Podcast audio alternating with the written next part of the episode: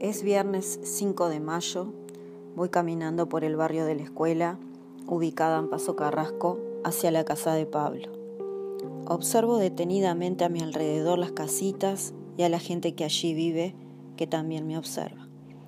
Es la primera vez que voy, soy su maestra, cursa primer año y también fui maestra de uno de sus hermanos, de Emiliano, pero no conozco al resto, no conozco a María, no conozco a Santiago y tampoco a Nicolás.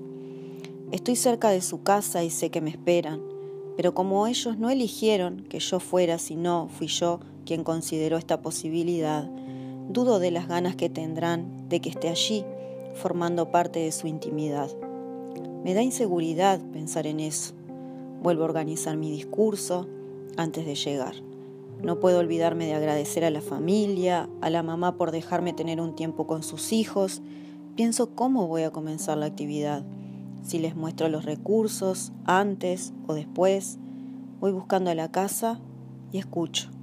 Viniste, Mae, llegó, vení mamá, acá vino.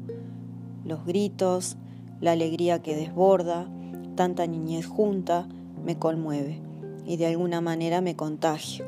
Me abrazan, los abrazos y entro. Me doy cuenta que me estaban esperando. Todos estaban recién bañados, el mantel nuevo en la mesa y por si no me doy cuenta, María me lo hace notar. ¿Cómo podemos? Nos sentamos todos alrededor de esa mesa tan especial. ¿Qué vamos a hacer? ¿Qué trajiste ahí? ¿Qué trajiste, Mae? Y comienzo, sin recordar las normas de cortesía que tanto había pensado, y cambio ese discurso tan planificado por uno más espontáneo, pero sincero. Les digo que estoy muy feliz de estar ahí, que estaba ansiosa porque llegara este día y que me ponía más feliz aún saber que me esperaban. Todos escuchan. La mamá me dice que ella los ayuda y que todos los días le pone deberes. A este, por Santiago, le pongo A, E, I, O, U. A estos otros, por Pablo y María hasta la tabla del 3 y a este, por Emiliano, hasta la tabla del 9. Creo que en realidad quiere decir que no están desatendidos, por las dudas que yo crea que sea así. Le digo que me encanta que tenga un momento diario para compartir con ellos, sin detenerme en el, valor pedagógico de las propuestas. Sin dudas, hoy comienza una etapa de aprendizaje para todos.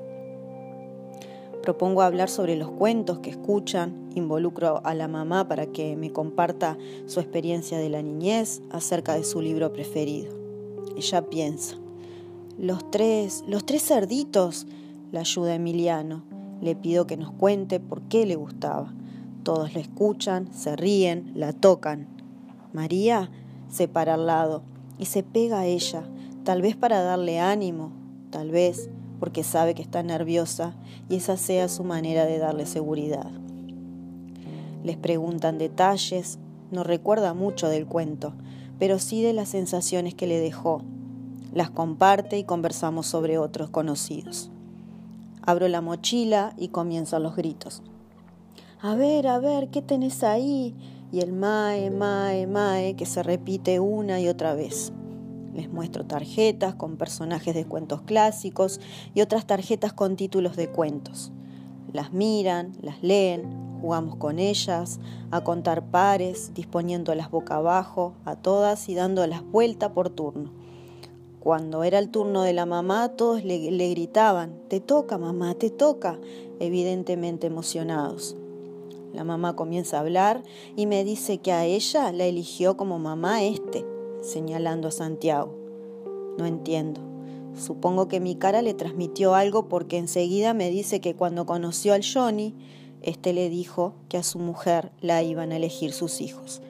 Entonces me entero de la historia de amor que tan fuertemente los une y la de desamor que dejó huellas en todos.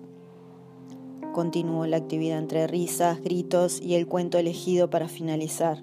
Mi mamá es un poco rara, me siento un poco incómoda por este cuento, pero en este momento y con la información que tengo, siento que no era la mejor elección.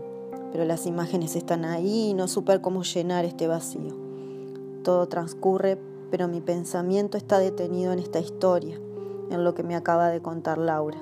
en lo que no sabía sobre la familia, en lo que reservan para la intimidad. Información tan relevante para comprender situaciones, emociones por las que transitan estos niños. Me voy del hogar tratando de asimilar toda la información, entendiendo muchas cosas, como por ejemplo la necesidad de correr y de moverse de Pablo y de su dificultad para usar el espacio físico que lo traslada al espacio gráfico las explosiones de violencia de Emiliano, la sumisión de María, las dificultades en el habla de Santiago y la ausencia de Nicolás.